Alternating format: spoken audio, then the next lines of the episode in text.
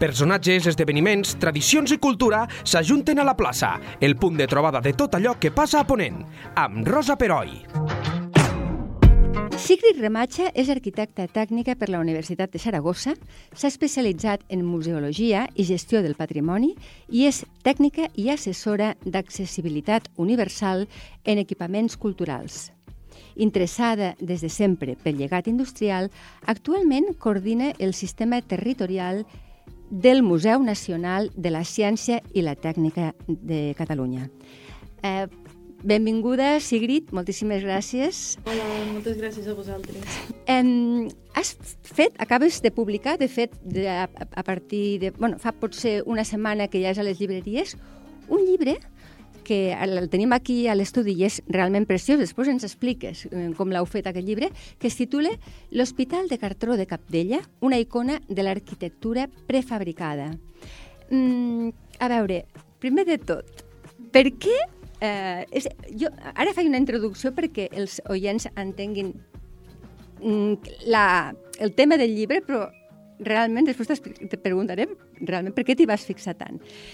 El llibre se centra en una construcció concreta, però jo entenc que deu ser un exemple de tota una cultura una, de la construcció i d'una època molt determinada que es va fer en una època també de transformació econòmica dels Pirineus.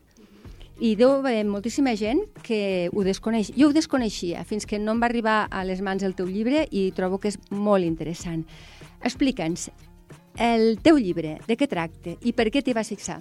Bueno, el meu llibre tracta sobre, principalment sobre l'Hospital de Cartró, que després direm perquè, perquè l'hem anomenat així, que se troba ubicat a, a la colònia de la, de la central de Capdella, a la Vall Fosca. Uh -huh. Aquesta colònia és important perquè, clar, allà es va construir per primera vegada a tota Catalunya la que és considerada la primera gran eh, central hidroelèctrica del país. No? Gràcies a aquesta central hidroelèctrica es va poder començar amb la segona revolució a Catalunya. O sigui, realment va tindre... Eh, bueno, si avui dia tenim les condicions que tenim és en gran part a, a aquesta guspira que va donar la uh -huh. segona revolució industrial. I bueno, aquest, aquest llibre se centra sobretot en aquest, en aquest edifici i la seva particularitat, perquè és, és molt singular. Sí, no? I és singular, eh, entenc, bàsicament per la manera de com se va, es va construir. Estem parlant de fa més de 100 anys, això, eh? Sí, Ubiquem-ho. Aquest mhm. edifici està construït entre 1911 i 1912 Eh, I sí, sí, claro, ja té... Pues... Més, sí, sí, 120 anys, 110 anys, 110 anys, perdona, ostres, les meves matemàtiques, 110 anys. 100, bueno, 108, no? Sí. Mm, vale, no, no, no, no discutirem. D'acord. No, no, no. Però realment, eh, o sigui, per què? Perquè em dius que va ser un hospital. Sí, va ser, va, o sigui, eh, la, seva, la seva compra i la seva construcció, perquè, clar, la seva compra de, de prefabricar, no? Uh -huh. I la seva construcció la central eh, estava donada per, per atendre amb aquells treballadors que, que estaven construint aquesta primera gran central que us he comentat al principi, no? Llavors, clar, la seva funció inicial va ser mm, pues, un, un hospital així, podríem dir, de, de campanya, no? Clar. De fet, a veure, això s'ha donat altres casos al Pirineu. Arran la crisi del carbó, es va començar a veure el potencial dels salts d'aigua i es van construir algunes. Jo recordo un de la Ribera de Cardós, que el Ramon Solsona va fer un llibre, però no hi ha eh, construccions d'aquest tipus. Són construccions bàsicament d'uralita i de, i de totxo, que ara mm, han aguantat molt malament el pas del temps. Entenc que, entenc que això, eh, o sigui, quan se fa aquesta, aquesta central, gran per l'època, deu venir molta mà d'obra de fora de Catalunya que per a, i, i, i llavors es fa com una espècie de poble, no? que es passa en altres llocs del Pirineu. Exacte, sí, sí. Bueno, eh, això està marcat el 1911-1914. Sí? En la, en la pugna, justament hi havia una pugna amb una altra central hidroelèctrica, bueno, amb una altra empresa hidroelèctrica, Sí? que era la canadenca, no? Exacte, la, la canadenca, la, cone, tothom coneix, sí. Però aquesta, aquesta central de, de la Vall Fosca la va construir Energia Elèctrica de Catalunya, Que tinc entès que tant una com l'altra eren amb, amb capital estranger, pot ser? amb capital, amb capital estranger, sí, sí. Sí. Eh, clar, mm, la canadenca tothom la, la coneix, Sí. així coneguda, i Energia Elèctrica de Catalunya, bueno, el nostre país poca gent, poca gent la coneix o superficialment. Superficialment, sí, sí. Clar, amb aquestes dues empreses va, va haver una pugna molt gran perquè és el que et deia, o sigui, es volia fer, es volia treure aquesta dependència del carbó que es tenia i es volia iniciar una altra, una altra etapa industrial. Llavors, clar, va existir una pugna per a veure qui era la primera que podia eh, produir energia no? Per fer aquesta guspira. Per, per Sí, sí. aquesta- Més guspira, mai millor dit, perquè és, és, és energia, sí, sí, està clar. Llavors, eh, eh, sempre, bueno, sempre he dit jo de que mm, a la central hidroelèctrica de, de Capdella, a la Vall Fosca, es van emplear innovació, però innovació no només amb la tècnica per produir aquesta energia, no? que és a través del salt d'aigua, sinó també eh, innovació amb l'arquitectura, perquè aquest hospital no és l'únic prefabricat que existeix Ah. a la central hidroelèctrica, no? Al, a la colònia. Totes les altres eh, edificis que estaven primer pensats per mm, ser oficines i després pensats per les treballadors que anirien a treballar O sigui, per fer habitatges, Exacte, entenc. primer eren oficines, eh? Mhm. després se li va afegir un afegit, aquest sí que no és prefabricat, però també eren prefabricats. Vale. O sigui, la gent vivia en habitatges prefabricats. La, gent, la, la mà d'obra que va venir, qu quan, quanta gent calcules que va venir en aquella primera època? Uh, els historiadors diuen, dic els historiadors perquè jo no en soc d'historiadora, ah. calculen entre 3.000 i 4.000, vale? perquè no hi, ha un, no hi ha un recompte final, Ja. però va vindre moltíssima gent. Déu nhi I entenc que devien vindre del sud d'Espanya, sí, bueno, d'arreu. Bueno, venien d'arreu d'Espanya, també algun forani, Mhm. eh? mm, sí. Els, els enginyers també venien molts de fora, Sí. venien molts suïssos, molts francesos, Espanyols pocs, segurament, en aquella època. Algun hi havia. Bueno, però sí, sí, principalment de, de fora. Eh? molt bé, molt Llavors, bé, clar, molt bé. eh, una d'aquestes innovacions que, que va emplear aquesta energia elèctrica de Catalunya van ser els prefabricats. Llavors, clar, hem de situar-nos a que, que aquesta colònia es va construir tot molt ràpid. Claro. Perquè aquests prefabricats amb, amb un 3 i no res, no? no eren construccions in situ. Sí que hi ha alguna construcció in situ, però bueno, ara ens estem desubicant una miqueta perquè els enginyers més importants, no? Sí. Sí? Els va construir la seva, el seu xalet. Ah, val. O sigui, encara, amb amb això també hi ha classes, és a dir, els, els, els grans, els, els que dissenyaven, diguéssim, que tenien una casa pues, d'obra, i en canvi els altres, bueno, com sempre passa, no? Sí, sí. Però l'hospital, que estava pensat per atendre pues, necessitats sanitàries, entenc, no? de la mà d'obra eh, o de les persones que hi treballaven, explica'ns, perquè el, d'on ve mm, els ancoratges, tot, com, com és aquesta construcció. Clar, eh, Que a més es poden veure fotos per internet, eh? Sí. Que se sàpigui. I també podeu comprar llibres. Sí, eh, el llibre, el llibre després, després, al final, parlarem del format del llibre i d'un annex que trobo que és preciós, ¿vale? Però explica'ns. Eh, clar, eh, l'Hospital de Cartró eh, és una empresa, bueno, era d'una empresa eh, origen alemà, que és uh Mhm. -huh. Christoph Unmark, vale? Eh, aquest Christoph von Unmark va comprar, bueno, la història és, surt al llibre, és una mica complicada de- d'explicar de, en un minut, no? però diguéssim que aquesta, aquesta empresa, Christoph von Unmark, se va fer amb una patent que va fer un militar danès que va guanyar un Premi Internacional d'Arquitectura de la Creu Roja. Ah, vale. Justament ens trobem en aquell període on hi ha molta migració de les zones rurals cap a, cap a les ciutats. Claro, claro. I també un període de moltes guerres, no? Sí. La Creu Roja volia buscar solucions tant per temps de guerra com temps de pau perquè, per millorar aquestes condicions, no? Per tant, es pensa aquest tipus de construcció per hospitals, bàsicament. Sí, hospitals, però també fan escoles... Ah, claro, equipaments. Exacte. La- L'empresa aquesta compra aquest model prefabricat d'aquest eh, militar, Sí. que és el Docker, que de fet el nom de l'hospital és Val. Docker Barraken. perquè Clar, perquè és el, el que fa... militar. No? Ah, eh, és- diguéssim que l'hospital, per això és tan singular, perquè és dels inicis, els inicis d'aquesta idealització, ah, idealització, d'aquesta idealització Sí, de, dels prefabricats. sí, sí, sí. Llavors Christoph Van Unmark eh, compra aquesta patent i comença a produir en sèrie, en massa, eh, tots aquests hospitals, prin- principalment de campanya quan hi ha temps de guerra, per exemple, al, a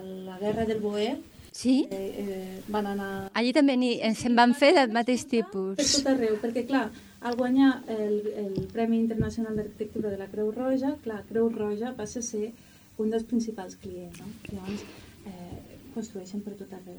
Aquesta empresa va ser molt, molt, molt, molt important, eh, també perquè va influenciar molt amb...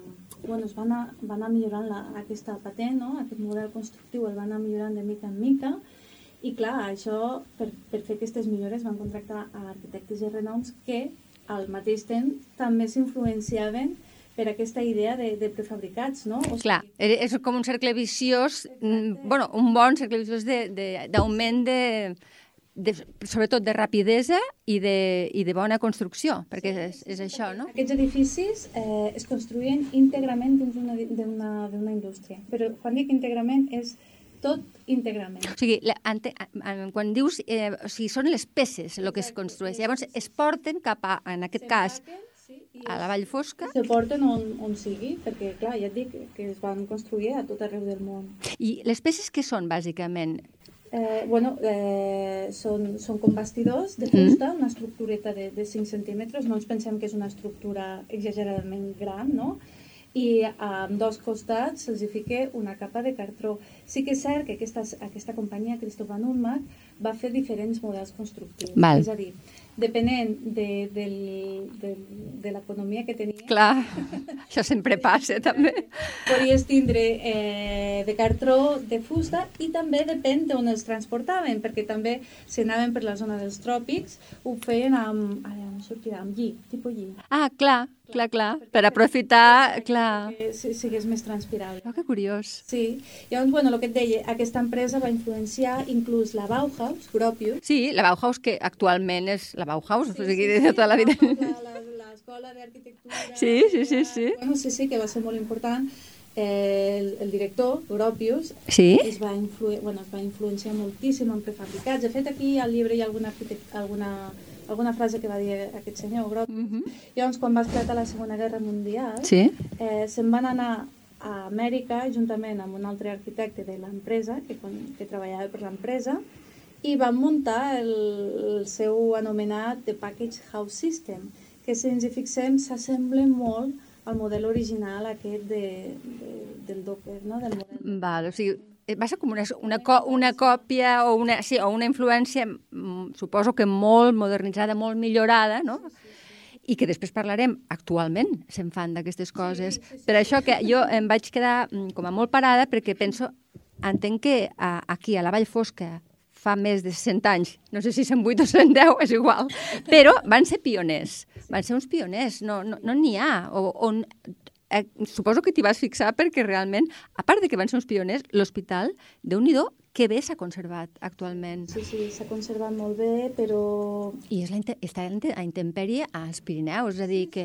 I a més amb una vall... Clima que és, que és, extrema, clima extrema. Sí, sí, a l'estiu fa calor Sí, i a l'hivern fa molt fred que pele, eh, Sí, exacte. sí. Eh, S'ha conservat també perquè eh, l'hospital, clar, li diem l'hospital de Cartró perquè va ser concebut així, però diguéssim que és l'edifici de les mil i una cares, no? Sí, Sí, perquè primer va ser un hospital, després el- l'hospital, no? quan als, any, als anys 30 ja se va portar a un altre lloc, que tingués una, potser unes millors condicions. Clar, ja no teníem aquell boom de treballadors. Clar. Els treballadors ja havien marxat, i les construccions ja havien marxat, Clar. només quedaven els treballadors de la central, es va portar més al centre, que recordem que aquest hospital està a les perifèries. uh -huh. Llavors, eh, bueno, que es va re...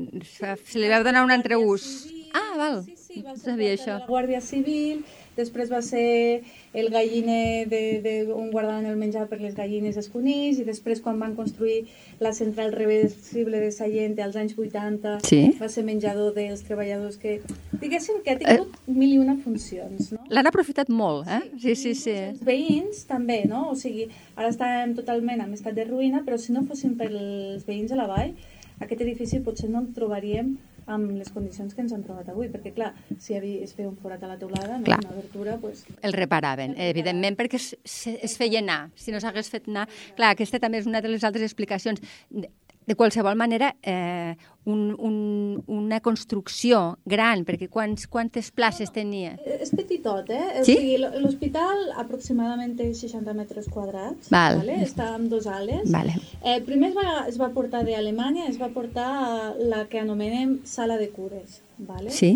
Eh, I posteriorment, al cap dels mesos, eh, es va construir la ala de cirurgies. Vale? I aquestes dues ales, en forma de L, eh, està separat doncs, per les estances humides, la cuina, els banys... Ah, molt bé. O sigui, consta, consta com de dos eh, de dos espais sanitaris diferents. Sí, i això eh, hem arribat a la conclusió de que és degut perquè, clar, mm, es van donar compte, ells suposo que es, es pensaven que els, els, els obrers que, que anirien a l'hospital acabarien, bueno, pues, bastant malament, no? Sí. Per dir que no comptabilitzaven moltes morts. Ja, bueno, és que passava, eh? Sí, sí, pel que jo passava. sé, perquè clar, eh, els obrers avui en dia mm, van normalment, estem parlant de països civilitzats, ben equipats, però és que fa un segle, i a més a, a, en ple hivern, segurament no anava, hi havia accidents, hi havia problemes, segur que acabaven molta gent pues, necessitant cures, segur que sí. Vam donar compte d'això, de que hi havia pues, moltes ferides, de que requerien, requerien cirurgia, Clar. però clar, l'hospital està a la Pobla de Segur,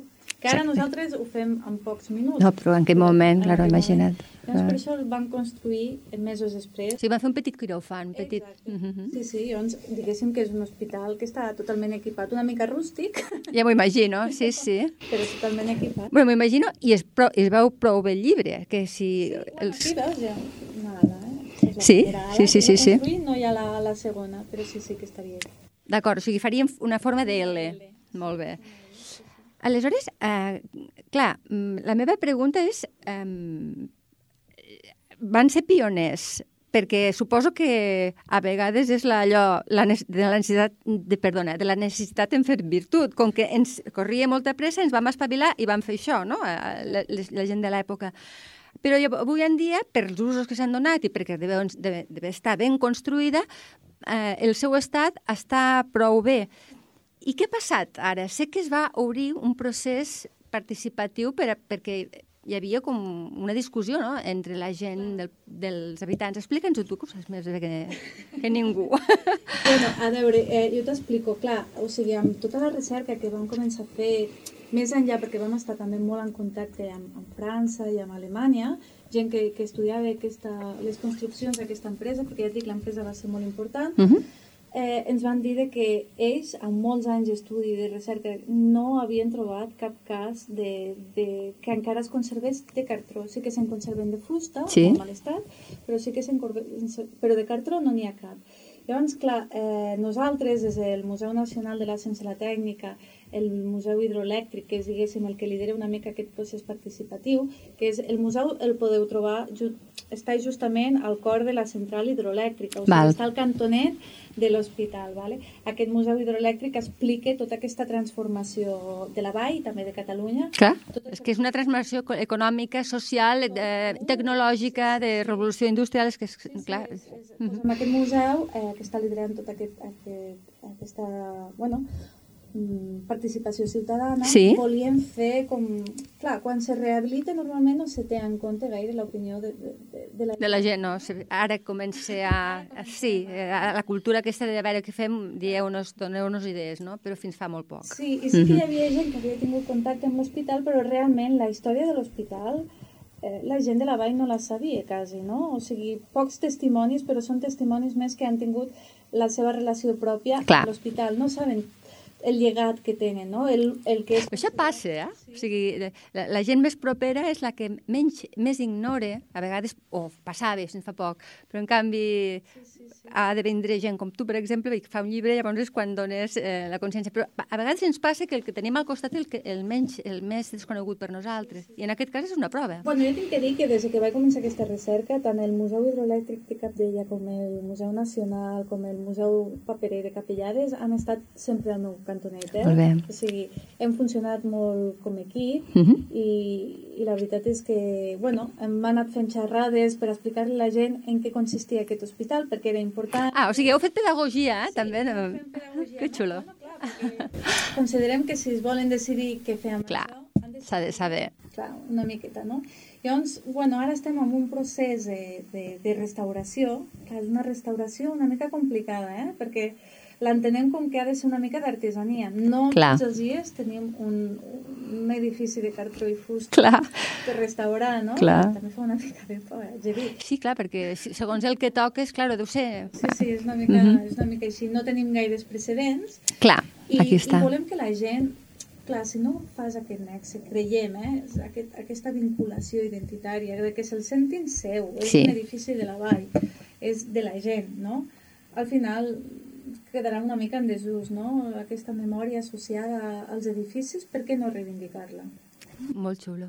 A més a més, jo crec que en el llibre hi ha un apartat en què tu eh, també fas com una eh, recopilació de testimonis, també una mica vinculat a això, perquè ara estava pensant, amb les xerrades que heu fet, segurament hi havia gent que els seus avantpassats van participar en aquesta construcció i potser en algun moment van estar, doncs, van requerir l'ajut o van estar a l'hospital ingressats, segur que sí, perquè molta gent s'ha fincat.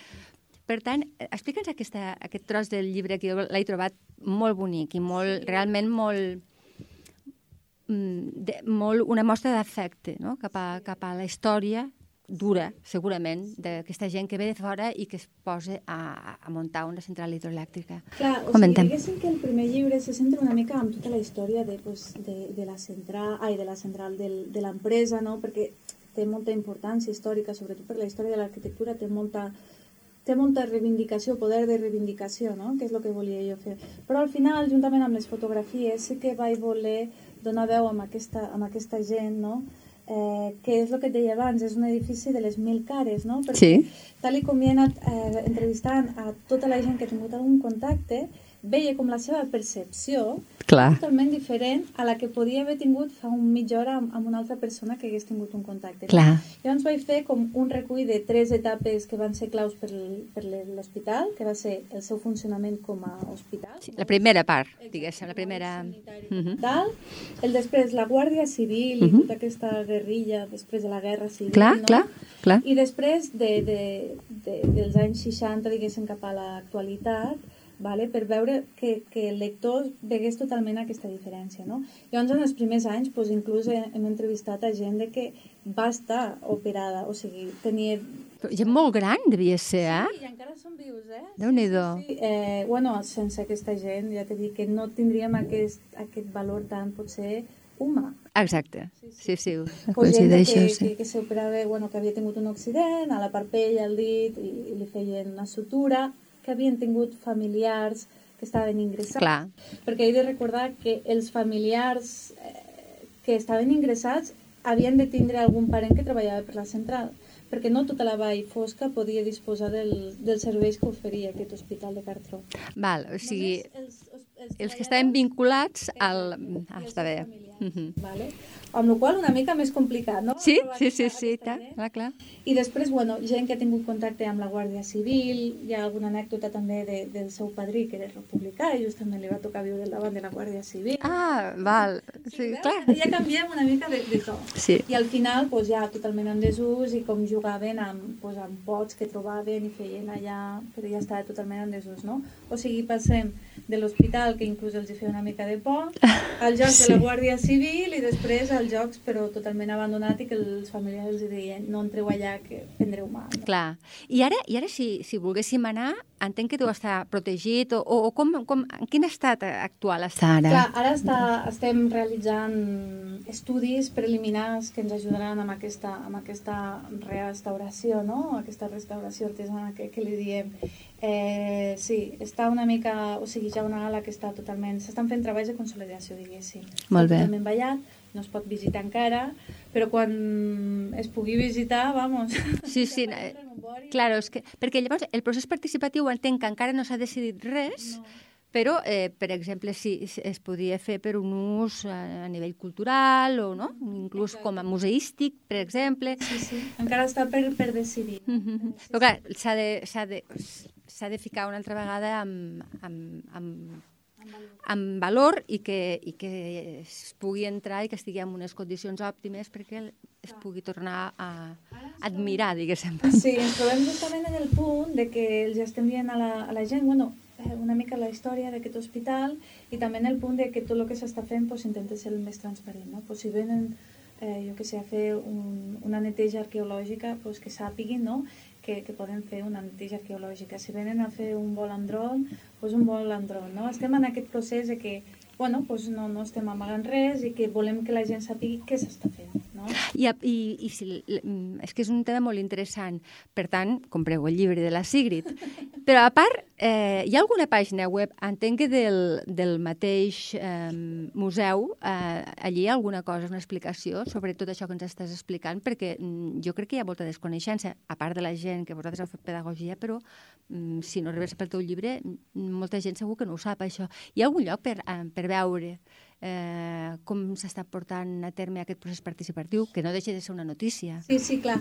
Bueno, eh, no sé si encara... Jo crec que ja ho han fet. El Museu Hidroelèctric de Capdella uh -huh. volia, mm, amb la seva pàgina web, eh, es vol... Crec que s'ha fet ja, eh? O sigui, uh -huh. ho vaig a dir en present. S'ha fet una pestanya sobre l'Hospital de Cartró. Ah, molt bé. Estan penjant totes aquestes notícies i totes aquestes coses. Sí, i ja et dic que això ho lidere, o sigui, ho liderem tots els museus, principalment el Museu Nacional, juntament amb amb Departament de Cultura, uh -huh. però clar, l'hidroelèctric és el de la vall, no? Clar. Sí, sí, és evident. El llibre, a més a més, quan, quan l'he mirat, eh, és molt bonic també perquè explica'ns la faixa és una faixa de cartró. Llàstima que no ho pugueu veure, però entenc que deu ser el cartró que, que es va utilitzar per l'hospital, sí, o semblant. Això ho vam fer des del Museu Molí Paper de Capellades, uh -huh. eh, i bueno, me sembla una idea brillant, perquè Molt. ha volgut emular, no Clar. és exactament igual perquè aquest és, és, és més finet, no? Sí. però han volgut emular el, el cartró que, que està allà. Que s'utilitzava. Sí, que s'utilitza allà a l'hospital. I llavors, bueno, pues està de faixa i, i queda com més, no? més no. dignificat, diguéssim, el llibre amb aquesta faixa de, de cartró des del Museu Molí Paper. I, I parla, la faixa ja parla del que, del que està explicant el llibre una mica. Sí, és l'Hospital de Cartró i te trobes una faixa de Exacte, i llavors ja et fas la idea, és, està molt bé. El part del Museu Molí Paper de Capellà. Sí, sí. I una última pregunta, eh, que ja és gairebé... Penso, a veure, aquest tipus de construccions Ara que avui en dia tenim tant problema amb el tema de l'ecologia, del respecte, de la sostenibilitat, eh, són construccions molt sostenibles. Sí. En aquella època no es va fer per la sostenibilitat, això és evident, però avui en dia no s'ha recuperat, o no, no es podria recuperar millorada, evidentment, perquè mm, eh, la tecnologia ha avançat molt, no? però no es podria recuperar per fer jo crec que ja se n'estan fent d'aquestes coses, però no el suficient. Tu com ho veus, això, com a especialista? Bueno, jo crec que ja s'estan fent bastant amb prefabricats, no? De tot tipus, a més, eh? Prefabricats de fusta, n'hi ha... El... Sí, de fusta sí, de fusta sí, de, cert. De formigó també, mhm. -huh. sí que és cert que de, de cartró també.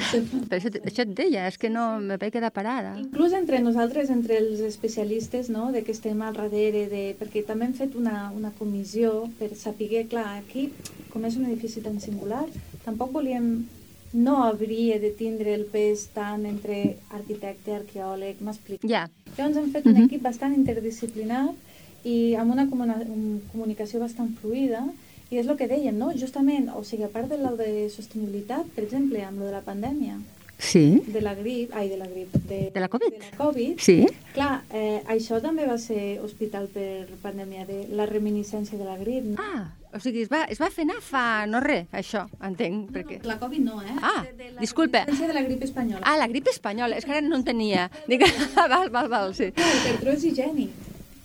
És higiènic, és, no? Llavors, eh, no sé en quin país de Sud-amèrica van fer algun cartró, no? Recuperar tots aquests sistemes sanitaris de cartró per fabricar, que Clar. en 5 hores podia estar construït. Aquest, aquest és increïble. Sí, sí, sí. Molt bé. Doncs, escolta, eh, trobo que és un llibre que, com a mínim, cal que el conegueu. Si després el, el voleu llegir o no, eh, això és la vostra elecció, però que, que cal que el conegueu eh, és evident. L'Hospital de Cartró de Capdella, per, fet per la Sigrid Rematxa, que avui ens ha visitat i que li agraïm moltíssim. Moltes gràcies, Sigrid. Vinga, fins ara. La plaça, amb Rosa Peroi. Cada dos dilluns a lleida24.cat.